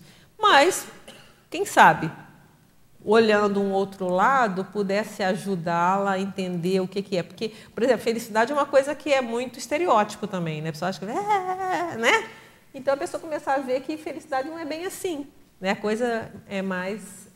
É, é, a psicologia é positiva se pretende a isso. É, perfeito. E perfeito. ela trata bastante de pacientes depressivos, justamente. E, e ela põe felicidade? Sim. Ah, é, então só que tá, eles chamam então de tá. bem-estar, né? São bem cinco tá elementos, é o construto do bem-estar, que foi atualizado e tal. Legal, legal. Mas a ideia é essa, fazer a contraposição ao processo Perfeito. do humor rebaixado, né? Perfeito. Então, talvez eu acho que ajudar por aí. Agora, na autopesquisa, isso ajuda perfeitamente. Então, por exemplo, esse livro a pessoa pode usar para autopesquisa. Obviamente, então, os extremos aqui de senso e contrassenso, eles estão pautados na minha compreensão, né? aquilo que eu consegui, que é a minha compreensão, pautado em tudo que eu já escrevi, o professor Valdo escreveu, tudo que já foi estudado, então chegou-se a um ponto aqui. Isso pode ajudar a pessoa a ver lembrando desse referencial, ela se situar. Eu estou aonde? Entende? Então eu vejo que pode ajudar por aí. Tudo bem? Então, é, eu fiz uma listagem aqui de algumas vantagens da técnica, né? Então, uma delas, a gente já falou aqui, né? É padrões de referências firmados. Então, aquilo que na hora que você começa a colocar e pegar esse extremo, né, pegar os extremos de maturidade e de imaturidade, a gente começa a ter é, padrões nossos de referência. Isso é a melhor conduta, essa é, é a mais imatura. Então, na hora de tomar uma decisão, isso favorece a gente decidir para que caminho que eu vou, para onde é o melhor para eu me direcionar nesse momento? Como é melhor atuação? Então, isso acho que pode ajudar bastante. É, aumenta o discernimento, também a gente já falou aqui, né? Porque se eu tenho mais dados, se eu tenho uma base de dados maior em função das coisas que eu vou coletando com essa observação, eu consigo também discernir melhor, porque eu vou ter mais informação para separar o que é melhor do que é pior. Então, isso é uma outra fato que pode ajudar. Curiosidade. Você acha que aumenta a curiosidade? Na hora que a gente começa a pegar mais informações externas, a gente começa a ver os benefícios de ter mais conhecimento, de ter mais desses dados, fica mais fácil também a gente ter mais informação e ter vontade de querer saber mais. Então, aquela postura que a gente falou da competição, né, da pessoa às vezes não querer saber o, bem do outro porque eu vou me sentir inferiorizado, na verdade é uma falta de autoconhecimento. Porque se a pessoa tem um autoconhecimento, ela vai ver tudo bem. Aquela pessoa pode ser boa, melhor que eu em, A, mas eu sou às vezes sou melhor em B. E qual o problema? E não é assim que a vida anda? Então, quantas vidas a pessoa já trabalhou com aquilo? Quantas vidas o Jarba já mexeu com palavras? Deve ter sido poeta, alguma coisa lá, não sei, se acha? Hum. Tem, é, Ele fala assim, é, é, je poetischer, je wahre. Quer dizer, quanto mais poético, tanto mais verdadeiro. Aí fez a adaptação, assim, je cosmoetischer, je Wahrheit relativ spitzen. Quer dizer, quanto mais cosmoético, verdadeiro, é, je Wahrheit, quer dizer, quanto mais verdadeiro relativo, verdadeiro relativo de ponta, no alemão permite que você escreva uma palavra juntando uma na outra. Então, trazendo isso para o português, por exemplo, verdadeiro, dobro R, relativo de ponta, é, quanto mais cosmoético, tanto mais verdadeiro relativo de ponta. Essas brincadeiras, eu venho do alemão, uma coisa que o português não tem, aí eu escrevo uma, uma, uma palavra, né, um neologismo, verdadeiro relativo de ponta, porque tem uma matriz teutônica, né, germânica, essas brincadeiras que você vai fazer. Ah, você gosta das palavras. Oh, nossa, e, né? Ó. É, quanto mais é uma Quanto mais cosmoético, ó, tanto mais verdadeiro ó, relativo de ponta. Aqui, ó. Ele gosta das e brincar não, mas... com as palavras. Ó, tem duas coisas aqui, ó. Primeiro, não sei se tem um censo. Quem achar um nome aí para um censo desse, isso pode ser um censo de comunicação, alguma coisa. Porque ele gosta da palavra. Olha só. Então, quando ele vê uma palavra, ele vai chamar atenção. A gente às vezes vai passar batido. Ele, quando vê uma palavra nova, ele olha, é uma palavra nova, não é? Ele vai gostar. Então, isso já é um fato de retenção mnemônica. Ele já vai olhar a palavra nova, ele vai chamar atenção e vai querer guardar. Eu, isso é já é uma, pode ser uma, é uma coisa sua. Então, Sim. isso já pode ser é uma coisa que já vem contigo. E sem, sem tomar muito tempo, né? eu estou um pouco na dúvida, por exemplo, o Iepoetcher Evarre, ah, exaltando o diacho do poeta, ah, quanto mais poético, tanto mais verdadeiro. Se ele remete lá à Grécia, tinha um maior pau, né, quebra-pau entre o poeta e o filósofo e tal. Então, de repente, eu escapo disso tudo, eu dou um passo para chegar na verdade relativa de ponta, eu faço uma adaptação, é uma analogia. Aí cria essa coisa doida aí, né, do Je Wahrheit relative Spitzen, quer dizer, o Je Cosmoetia, tiro o quanto mais poético, boto quanto mais cosmoético, tanto mais verdadeiro, relativo de ponta. E, para mim, é, um, é, é uma verpon via plasmada, plasmada. Então, eu acho que o valor da palavra é o mais sério aqui. Vocês concordam comigo? E atualizada, né? E a questão lúdica, né? Tem a questão lúdica também. É, ele brinca com as palavras. Então, na hora que você brinca com as palavras, você vai gostar das palavras, porque é um elemento de brincadeira, é lúdico.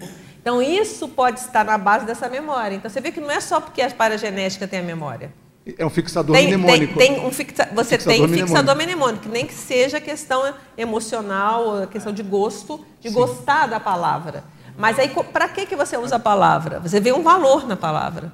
Então, isso seria um bom verbete para você escrever, e, sem querer te dar um aperto e dar dando. Não, e, e, é valor da palavra, alguma coisa assim, não é? Mais um... Apreço pela palavra, olha só. Apreço. É. Olha que nome bonito, anota aí. Apreço, Apreço pela palavra. E detalhe, olha, olha só, quer ver um ah, exemplo? É. Adriana, só ah, um exemplo. Lá. Ela Pode falou falar. apreço pela palavra. Num átimo, acho que menos de um segundo, o que, que eu peguei? Peguei o acrônimo formado pelas iniciais maiúsculas, apreço pela palavra. Dá o quê? App. Um aplicativo. App. Apreço Gente, pela aí, palavra. Na hora, ela falou assim, pô, que legal, eu vou usar oh. esse app. É, isso é tático. É, é incrível, mas a Adriana falou, eu falei, opa, olha meu app aí. E, e no outro sentido de app, o P, app. Não, não fica nem vermelho, cara, sem vergonha. Estou tomando né? muito tempo, cala minha boca. Apreço pela. Ó, anota aí. Pensa em escrever esse verbete aí. Apreço pela palavra, que é o seu app. Olha a associação de ideias. Mas vocês viram como é que a questão da. da tem, não deixa de ser uma técnica? Então, se começar a ver, ele pensa rápido, mas ele tem prazer para isso. Então, o prazer, a motivação, ele vai jogando. Então, ó, apreço pela palavra, gostei mesmo, mas esse verbete é seu. Não vou fazer isso não, esse é seu. Esse é seu. Tudo certo?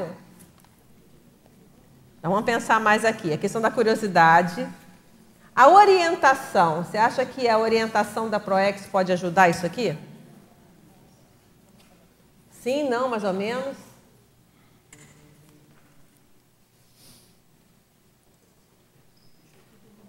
É, tem umas ondas, né? Então, todo mundo quer falar junto.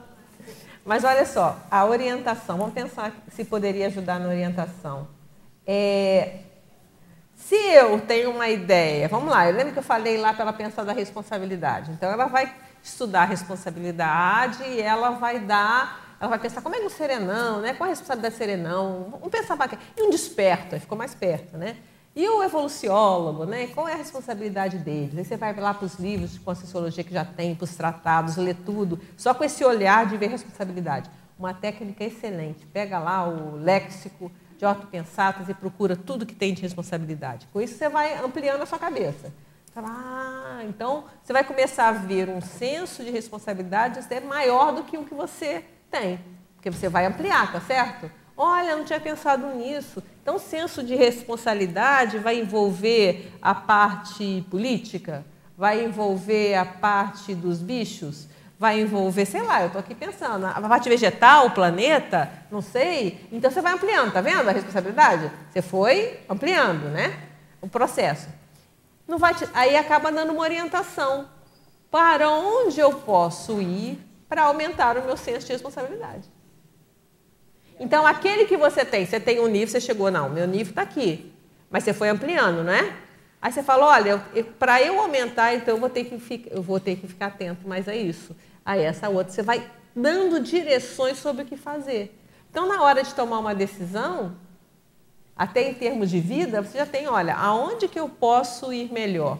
Aonde que eu, o que eu posso fazer? Dê umas ideias, porque você expandiu e dentro daquilo que você entende e que você considerou e ponderou, você fala, não, acho que o caminho é esse. Então, eu tenho uma rota para seguir. Então, em termos de programação existencial, a gente vê que isso pode ajudar. Microfone, senão o povo não te acompanha.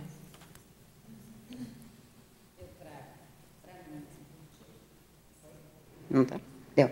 É, é assim, ó, o senso de responsabilidade em relação à priorização do que eu tenho que fazer naquele momento, a escolha. E, então, isso eu aplico, né? ali eu nem, nem percebo que eu estou aplicando o senso de responsabilidade, ótimo, ótimo. mas é assim, a minha responsabilidade de escolha, nesse momento, o que, que eu vou escolher para ser mais pró-evolutivo nesse instante né? dentro da minha capacidade de percepção, de discernimento, né? e aí procuro buscar a, a lucidez para ter esse discernimento. E isso eu faço, se eu, por exemplo, isso para vir aqui hoje.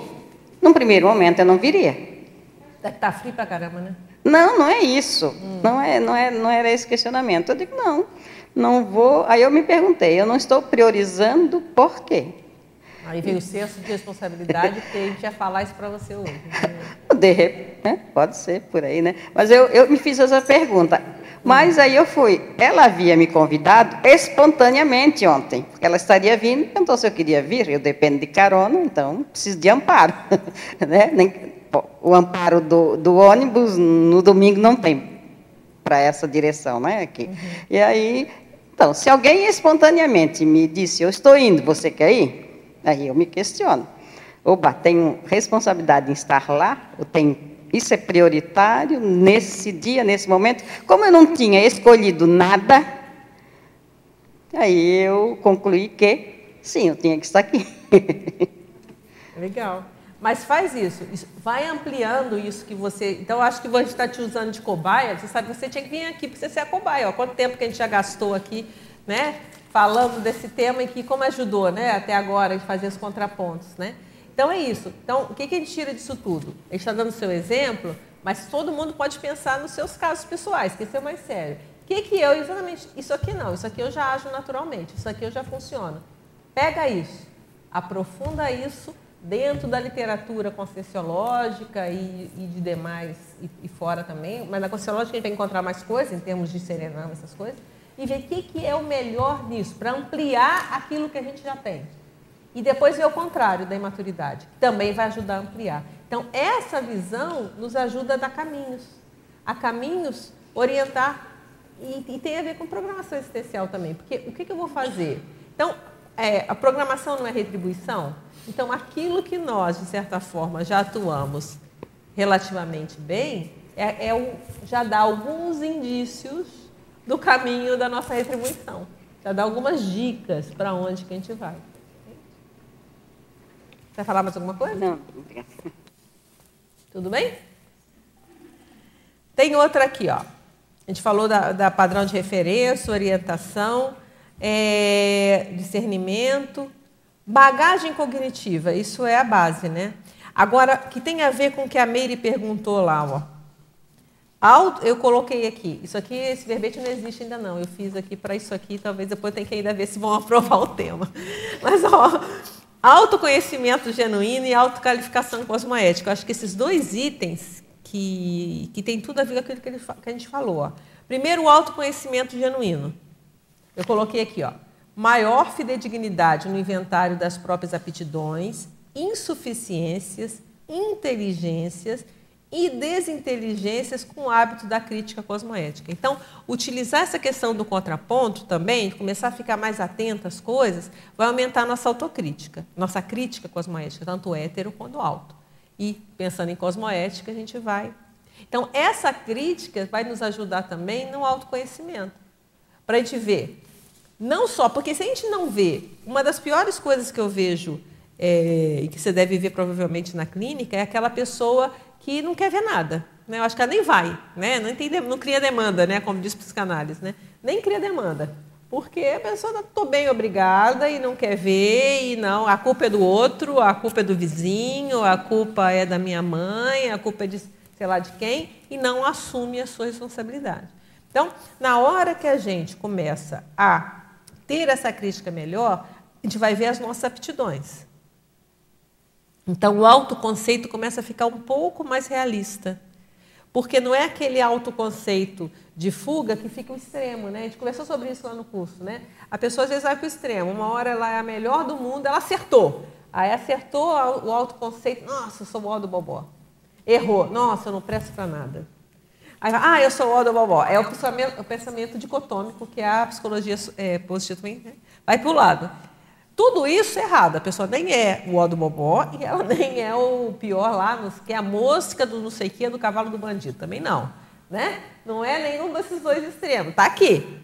Então, a visão realista é sair dessa. E como é que eu vou ter essa visão realista? É a partir do meu conhecimento e é inevitável às vezes as comparações, mas não uma comparação de competição. Competição, olha, poxa, o fulano ali domina isso, eu ainda não dominei. O que, que ele faz? Como a gente está usando aqui, nossos cobaias de hoje, né? O outro cobaia. Como que ele domina isso? Você nem se dá conta que domina. Então, é um exemplo, domina muito mais que eu, isso é notório. Agora, então, o que, que ele pode fazer que eu possa aprender com isso? O que, que eu posso trazer para aprender? Eu não vou ter a quantidade de vidas mexendo com isso como ele, mas eu posso ter uma direção para aprender alguma coisa.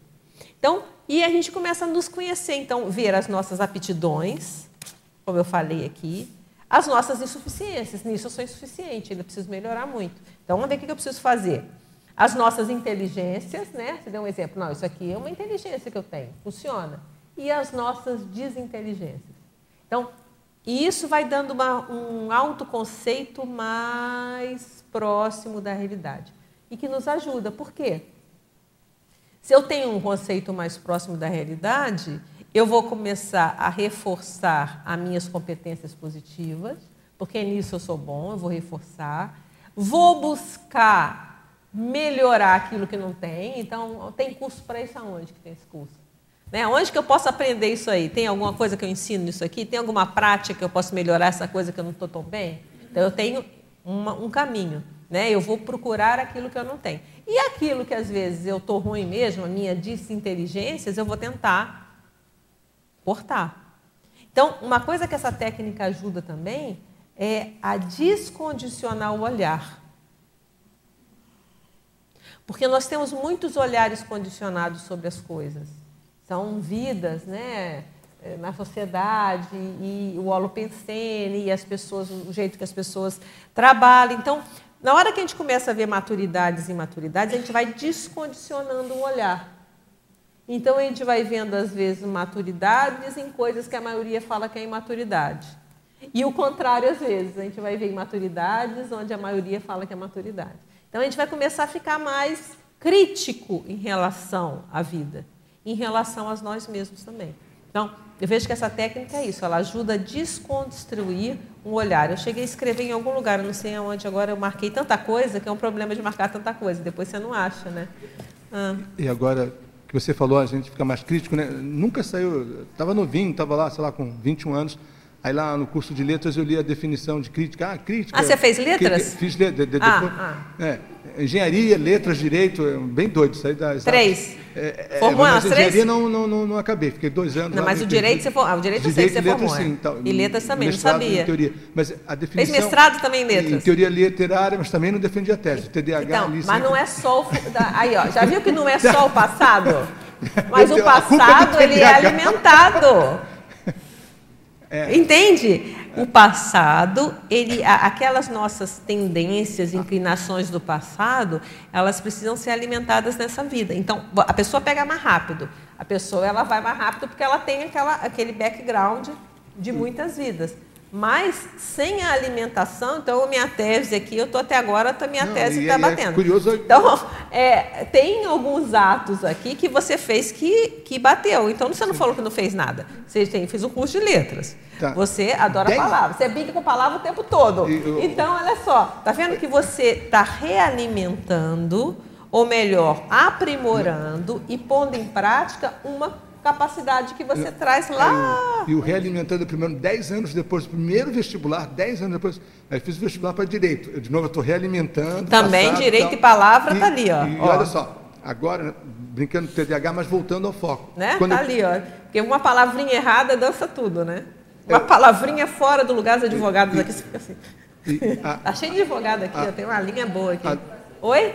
Uma vírgula acaba tudo. Então também você tem que é. ter um cuidado com a palavra violento, né? com a palavra, com a escrita, com conforto. É muito eu, sério. Eu, por exemplo, normalmente eu perderia o foco. Quando eu comecei a falar agora, fala um pouco de mim, tal, tal, mas o foco que eu ia dizer é, aí eu li a definição, criticar, crinem, não sei porquê, nunca saiu, ah, vem do grego tal. Aí lá, né, nesse livro, falava assim, separar para distinguir. Ah, o étimo, né, o, o Laurentino sabe melhor do que eu, mas assim, o étimo grego é separar para distinguir. Então, quando você critica algo, crinem, é, só porque você falou ah, de, da crítica e tal. Então, deixa eu separar aqui. Para separar, você vai ter que categorizar, classificar, e a partir disso, tudo que você falou, você vai ganhando, tem um dicionário cerebral analógico maior, tem uma visão de, de mundo super ampliada, e você vai separando, distinguindo, distinguindo as coisas. Distinguir, Por que, que eu que é o discernimento. Quando, quando, você falou, ah, às vezes tem alguns atos que parecem imaturidade, mas são maduros. Você tira as superficialidades, enganatórias, né, ou desviatórias, que são desviantes, e você começa a ver a essência. Mas sério é refletir. E aí entra, a gente não falou até agora de parapsiquismo, tem um, um trafar aqui, né? tem uma omissão. Né? O parapsiquismo é um excelente instrumento para ver as entrelinhas. É o parapsiquismo, muitas vezes, que vai dar dicas dessa imaturidade que não é tão imaturidade assim, ou essa maturidade que não é tão maturidade assim. Por quê? Como é que está as energias da situação? Como é que é o processo? Tem amparo? Tem, qual é a companhia? Quais são as testemunhas extrafísicas? Então, o parapsiquismo é uma ferramenta fundamental. Todo esse processo que a gente falou até agora. Eu ia brincar, né? Dentro do veio semântico, lá etimológico, o parapsiquismo é um excelente instrumento ou ferramenta crítica para crítica, porque ele separa e distingue. Agora, uma coisa que é interessante você descrever também, uma relação do discernimento com essa questão da palavra. Tem que ver um nome para isso. Porque você fala que esse apreço pela palavra, mas eu acho que o apreço pela palavra é um verbete só, para você fixar bem isso. Agora você vai ter um outro que eu acho interessante, ver se vocês concordam. Porque, olha, ele está falando uma coisa muito interessante, que essa, essa, esse cuidado envia a palavra certa e de colocar, né, é, ver as nuances da palavra, tem tudo a ver com discernimento, porque você está treinando essa distinção.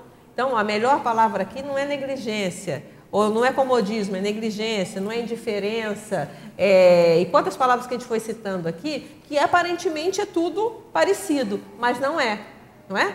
Então, até que ponto essa diferenciação é um exercício também para treinar o discernimento das outras coisas da vida? Então, alguma coisa nessa linha. Isso aqui não vem nome nenhum ainda de ideia, mas alguma coisa assim, eu acho que vai também eu, é bem interessante. As suas sugestões estão sendo ótimas. Eu anotei assim: discernimento vinculado à palavra. Vinculado. É o que, mas você falou isso umas duas vezes já. Você falou mais cedo e falou agora de novo que é a questão da palavra, que você vê a palavra certa para usar, vê que cada palavra parece igual, mas não é. Então, se a gente começar a treinar isso com a palavra, na vida é assim. Não é? A vida também não é assim? Então, vai começando a aumentar a acuidade. Então, ó, isso aí é uma outra. Eu, e você tem técnica para isso. E, Quero às vezes eu uso uma palavra gente. meio estranha, chamo de fímbria, fímbria semântica. É uma coisinha ínfima, mas é uma fímbria semântica diferenciadora de cada palavra. Que é, uma, é um diferencial do apreço pela palavra. Pode até ser no mesmo verbete, mas eu acho que se fosse separado, talvez para chamar atenção. Eu acho que às vezes é bom chamar atenção, né? Então pega o apreço pela palavra, pá. Aí depois o outro só dessa relação da palavra com o discernimento, pá. Eu acho que ajudava, tá? O que você precisar aí, conta comigo, tá bom? E aí? Oi, eu queria saber um pouco mais. Eu estava dando uma olhada ali no, por exemplo, o censo, até peguei, deixa eu ver a definição. É, vários censos aqui eles se correlacionam, né? Todos eles. Eu fiz todos no final, eles. intercensos. É. é. eles, todos eles se correlacionam, né? É, censo de mérito, censo de gratidão, censo de parafiliação. É, como foi essa construção? É, você acha que é importante a pessoa saber é, juntar os censos que ela possui para fazer maior confluência? Como é esse processo do inter, intercenso? Intercenso que eu chamei, Desse, né? Do intercenso. O que, que acontece? É, eu vejo que todas as coisas são interligadas. Então, na verdade, a gente pode pensar, existe um censo evolutivo, que é um grandão. Isso leva a gente para frente. Só que aí se falar o censo evolutivo, virou um guarda-chuvão, né? Então, qual foi a proposta? Eu vou pegar áreas, situações, no caso 11, essa foi a minha dúvida, eu não sabia. Eu queria escrever sobre ciência, não sabia. Eu já contei, a Ana Luísa não está aqui, né? Mas foi a Ana Luísa, estava sentada mais ou menos ali onde estava a Mercedes, eu era, eu lembro direitinho. Eu não lembro a cadeira, mas era naquela, mais ou menos aquela distância, estava no ciclo mental somático, o professor Valdo aqui no meio. E aí a gente começou a conversar paralelo, né? Não foi, mas a gente estava conversando em paralelo ali. E aí começou a falar de livro, eu não lembro como o assunto começou, só não lembro. Só sempre que eu falei assim, ah, eu queria fazer censo, mas não sei o que eu faço, eu faço 100 censos. Porque censo, 100 ainda ia ser pouco, né? Vai chegar quanto, né? Sei lá quantos censos ia ter no mundo, né? Ela falou, não, faz cinco. Eu falei, como assim cinco? Ela, não, cinco. Aí ela me trouxe o livro depois, que eu nunca, também eu não decoro esse livro, que é um negócio de pedagogia, uma coisa assim que era cinco lições ou cinco alguma coisa. Eu falei, não, esse livro é ótimo, você pega aprofunda cinco. Eu falei, então tá, vou aprofundar onze. Aí eu fiz a lista dos cinco, onze, né, por motivos óbvios. Aí eu tinha cinco, eu vi, não, mas eu tenho mais, eu tinha mais uns quatro que eu estava assim na cabeça pensando em fazer. Aí na hora eu fiz, não, então eu vou fazer onze. Tá? Então, fazer uma amostra da realidade. Então, esse senso, então, grandão, ele tem vários sensinhos, que, que na minha cabeça vão ser inúmeros, sei lá quantos pode ter no mundo, né? Mas ele de alguma forma se vão se interrelacionar. Então, na hora que eu criei eh, essa dentro dos, dos itens, eu criei o intersenso, que é justamente eu tentar ver, fazer um exercício mental somático, né, de entender de como o senso podia influenciar no outro. Então, o intersenso é sempre assim: o que que o outro senso ajuda nesse? Então, essa é a proposta. Então, vou pegar o intersenso aqui para a gente ver, qualquer um. Vou pegar o de trás aqui. Vamos ver o que eu estou aqui na gratidão, que a gente começou com gratidão, né? Acho que você fala tanto gratidão, chegou gratidão aqui. Ó. Vamos no gratidão lá, do intersenso. Né? Consciência terapia tem vários processos lá de gratidão agora, né? muito legal. Então, olha só. Onde é que está o intersenso do gratidão? Está na página 266, tá? Então, eu sempre eu pego todos os outros, eu penso de pegar todos os outros dos 10 os outros 10 e tentar ver em um que pode ajudar o outro. Então, foi um exercício. Então, ó, o complementamento de estar bem para atuar cada vez melhor em favor dos outros, demonstrando a gratidão a todos os benfeitores da autoevolução. Então, um senso intervindo no outro. Senso autocrítico. Então, a pessoa que tem senso autocrítico, ela vai melhorando o autodesconfiômetro. Então, o autodesconfiômetro calibrado, estabelecendo os limites para o aproveitamento pessoal da solicitude gratulatória alheia. Então, se eu estou mais autocrítico, mais calibrado, eu vou ver o, também o limite de eu aproveitar essa solicitude. Eu peguei só um aspecto, podia ter um monte, podia fazer um livro só disso. Né? Eu peguei um aspecto, porque eu tive a preocupação de não repetir. Então, é, eu pegar só um aspecto, um viés único para cada intersenso. Então, ó, o aproveitamento, senão também a pessoa né, tem aquele, que aí vira, até coloca em algum lugar que vira ingratidão. Né? Então, a pessoa é, ah, eu devo gratidão para você, a pessoa começa a abusar, né? Aí, abusa, e toda hora pede alguma coisa. Aí você vai lá, então chega uma hora que você já está virando ingratidão, porque você já está toda hora também abusando, né? Já está. Não, você já, então você está grato, mas é a pessoa, a, o alvo da sua gratidão começa também a exigir, né? Toda hora, sabe? Não, ele faz tudo que eu peço, então vamos lá, né? Então, é, é, o aproveitamento, é o limite do aproveitamento da solicitude da, da gratulatória, da pessoa que te deve gratidão, no caso. Né? O senso de autocontinuidade é muito existencial. A reflexão sobre a auto-série X, quer dizer, o senso de autocontinuidade é muito existencial vai fazer a gente refletir que a vida continua, né? que existem muitas vidas. Elucidando a própria insciência quanto ao manancial de favores obtidos. Então, isso aqui já é uma gratidão. Você vê que você é gratidão. Olha o que já te ajudaram e você não sabe nem quem foi. E quantas, quantas ajudas que estão, são invisíveis, que a gente nem sabe que ajudou. Sem contar, não vamos nem contar um parador, né? Porque a gente não está vendo quantas vezes já pode ter ajudado, né?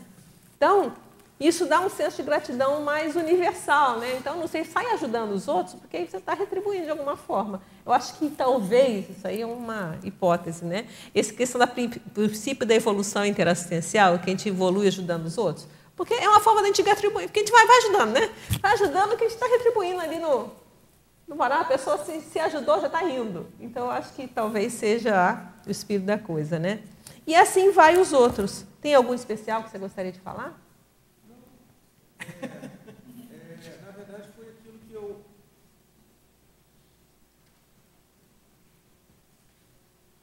O que, o que atenção foi o senso de dignidade cosmoética. Ah, isso eu adoro. É, eu tenho. É, é foi o último. Essa é. questão, é.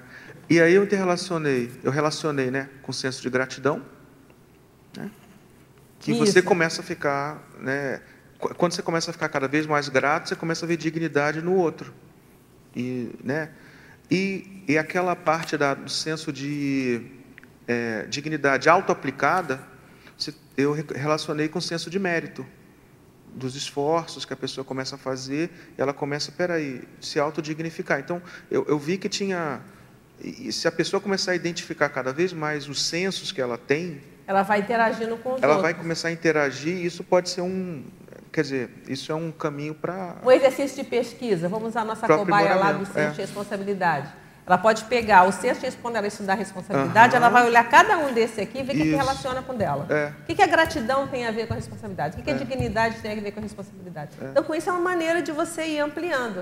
É. Então, com isso, é uma técnica para a gente ir aumentando a nossa cosmovisão relativa, dependendo do nosso nível evolutivo, obviamente, mas a gente vai ampliando as correlações, porque as coisas não são estanques, né? Elas didaticamente elas são divididas, mas nada é estanque, né? É. Então, ó, por exemplo, conscienciometria, consciencioterapia, está tudo junto. O problema é que a didaticamente vai separando, mas as coisas Sim. elas têm os, os veios, né? O parapsiquismo e tudo, para direito e assim vai, né? Vai falando, tá tudo mais ou menos, as coisas se interrelacionam.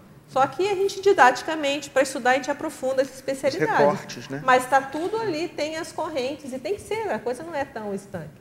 Então, a gente tem que trabalhar a energia, tem que se conhecer, tem que fazer assistência aos outros, e assim vai. Blá, blá, blá, blá, Então, é um mundo de coisas, é um leque de coisas que a gente vai tentando levar de jeito, né? Dentro do possível.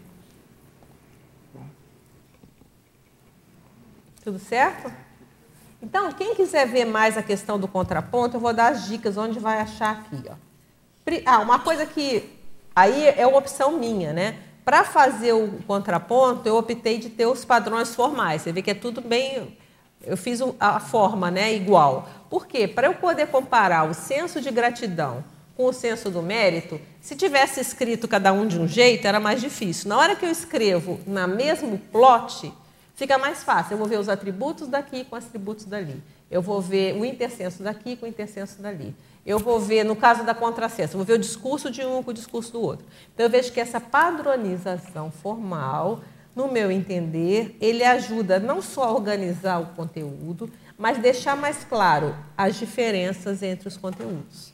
Então, eu quero comparar um com o outro, eu vejo mais ou menos na, naquela linha qual é um, naquela linha qual é o outro. Então, isso ajuda bastante. Tá? Então, a gente vai, eu já falei, oposição do senso contra senso. A gente olha lá na folha de rosto. Então, sempre antes de começar o senso e o contrassenso, essa página inicial aqui, tem lá, ó, a posição entre tal e tal. Então tem o resumo do senso, o resumo do contrassenso e aquela linha mestra que a gente buscou fazer aqui com a questão da responsabilidade, né? Então isso ajuda. Depois tem essa planilha aqui, tem o item contraposição no capítulo final. Então, todo, todo senso contrassenso tem aquele capítulo final que a gente falou antes, que é a contraposição. Ali é que fica mais claro como foi feita jogar um com o outro. Então, quando você quiser fazer os seus contrapontos aí, seja de senso, mas não necessariamente de senso, entre maturidade e maturidade, seja o que for, aqui pode dar uma dica. Então, nesse primeiro aqui, ó, no primeiro, ah, eu estou falando, olhando, mostrando o negócio errado, olha só. marquei, é aqui, ó, desculpa. Esse aqui, ó.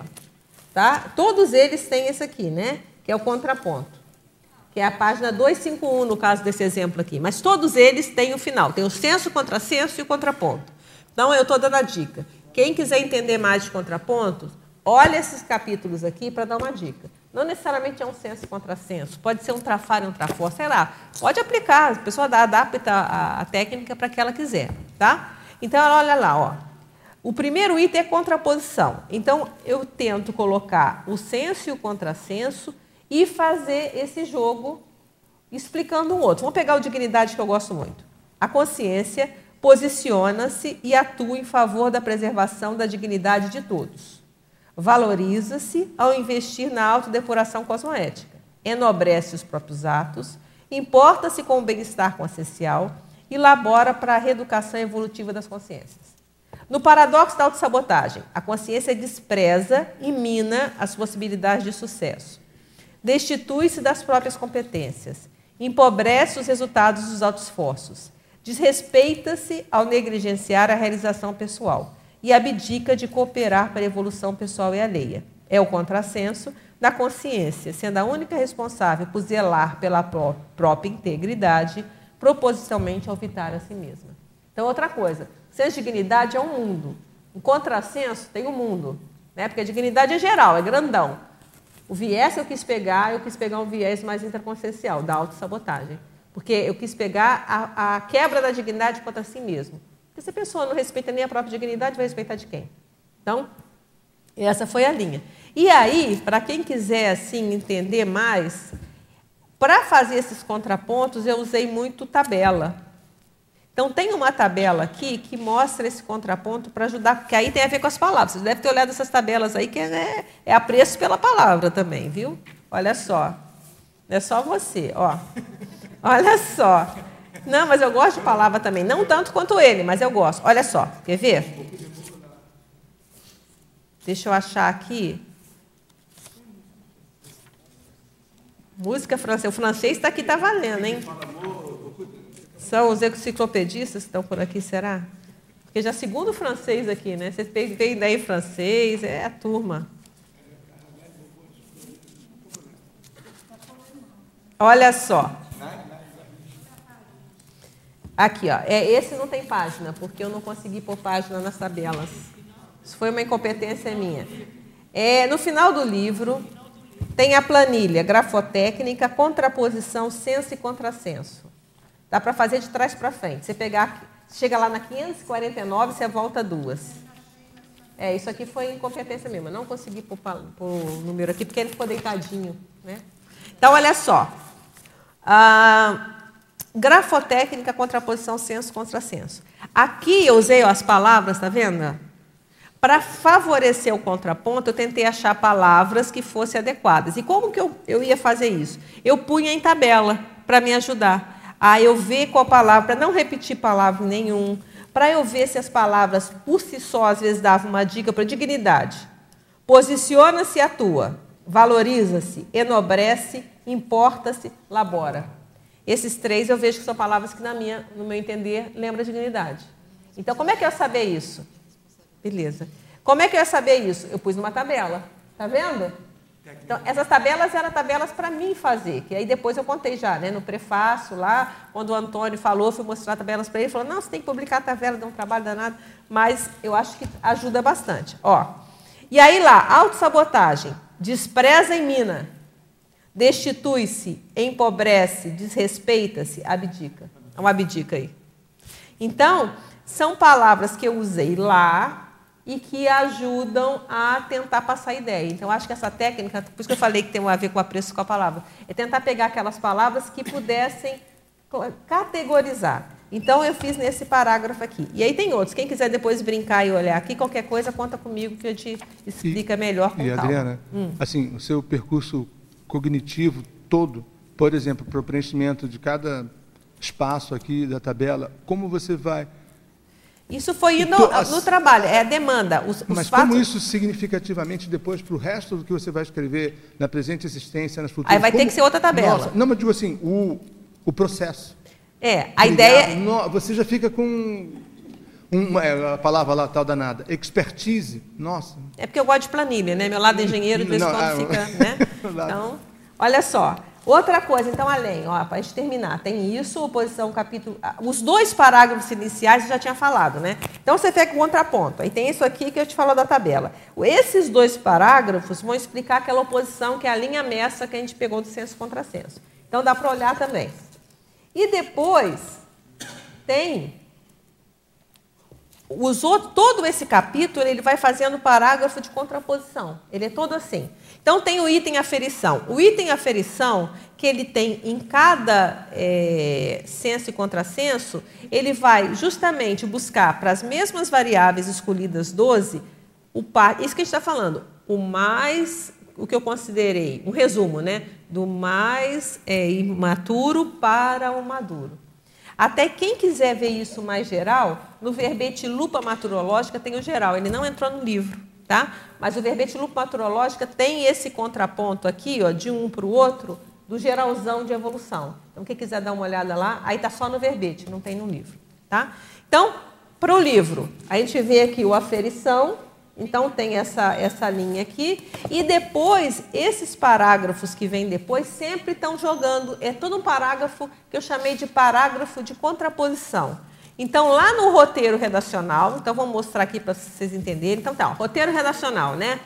Isso aqui, assim, como que eu fazia para ter o padrão, para eu seguir o padrão? Senão, minha memória não dá para ficar. Então, tinha que ter um, um papel para fazer.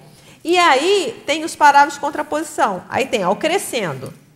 Aí você vai vendo pelo padrão aqui, que colocou, você vai vendo como é que a gente ia jogar para praticar que todo parágrafo fosse jogando com os dois lados. Jogava com senso, jogava contra contrassenso. Então, isso também foi feito. Tá? Então, também vale a pena dar uma olhada nesses parágrafos, é a partir do roteiro. É, porque, na verdade, é, é, ali aí entra a questão da autopesquisa que a Meire perguntou. No final de cada senso e contrassenso, nesse item aferição, é um local que te ajuda. Óbvio que você pode fazer autopesquisa lendo tudo, mas ali é, um, é como se fosse um resumo. Aquilo poderia ser uma planilha, tá? Então, você vai pegar lá e vai pegar. Ó. Vamos pensar que a gente pegou na... Eu peguei aqui, ó, o senso de multidimensionalidade e o paradoxo da autoestimulação. Na aferição, você vai pegar Alta evolutividade, por exemplo, do automascaramento denigridor habilitação na horta-expressão. Então, a pessoa, o que, que é o, o senso de multidimensionalidade pessoal? A pessoa sabe que ela é multiexistencial, que a manifestação dela não é só oral, não é só física, é multidimensional. Então, ela está transparente para quem tem olhos de ver. Então, ela vai se ela tem esse senso, ela vai procurar melhorar essa autoexpressão. Aí você vê, eu estou aonde? Eu estou mais para tentar me mascarar, e às vezes esse mascaramento dá aquela vergonha alheia, né? Todo mundo está vendo, a pessoa pensa que ela está enganando todo mundo. Aí a famosa vergonha alheia, né? Então, o automascaramento denigridor, que a pessoa acaba se denegrindo, né? Não, com a falsidade, ou ela está melhorando. Então, ela vê, eu estou aonde nesse meio aqui? Aí ela pode pensar numa escala, sei lá, de 0 a 100, ou diz, ela decide aí o que, que ela faz. Entende? Geralmente quando a gente faz em curso assim, a gente coloca, ah, você tem, ó, eu estou é 0%, 20%, 50%, 75% e 100, por exemplo. 100 é o cerevão, né? E zero é a consciência transmigrada. Então a gente vai estar ali no 25, no 50, igual cosmograma, né? Tá ali. 75 já está bom, aberto, já está no evoluciólogo. Entendeu? Então você vai vendo por aí. Por exemplo, tá? Então aqui é uma outra ferramenta que pode ajudar na autopesquisa a partir disso aqui. E o geralzão eu falei que tem na lupa. Então, o que eu queria falar é isso, gente. É... A ideia é, é, usar essa técnica, a ideia era foi mostrar para vocês utilizarem isso. Como eu falei, não precisa ser senso e contrassenso, pode ser para maturidade e maturidade, trafora e trafar, tem até com trafor conjugado, né? E trafar. Ver qual é o trafar que é o contrário. Por exemplo, né? Eu pego meu mega trafora e qual é o... Tem algum mega trafar que é o contrário disso, ou melhor, talvez é mais fácil pegar qual o meu mega trafar, qual o meu mega trafor que é mais fácil para anular esse meu mega trafar, por exemplo. Então dá para você ir fazendo essa jogada aí com várias coisas. Então esse que era o que eu queria passar. Tá certo? Tudo bem?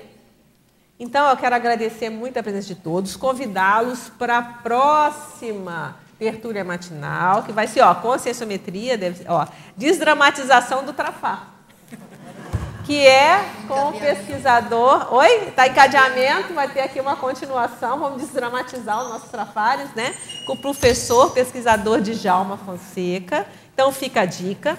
Outra coisa importante para fazer a nossa conviviologia, o jantar dançante chinês, que vai acontecer sábado, 8 de julho de 2017, 7 horas, um investimento a 40 por pessoa, tá? Um preço excelente, tá? A turma da meia-idade vai se esbaldar, porque vai ter música aqui. Onde está aqui a música dos anos 70?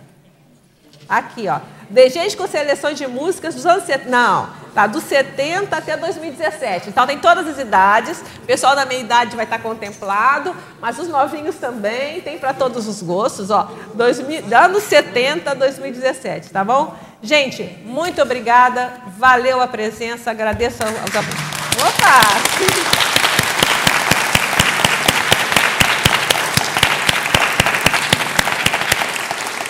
E até a próxima.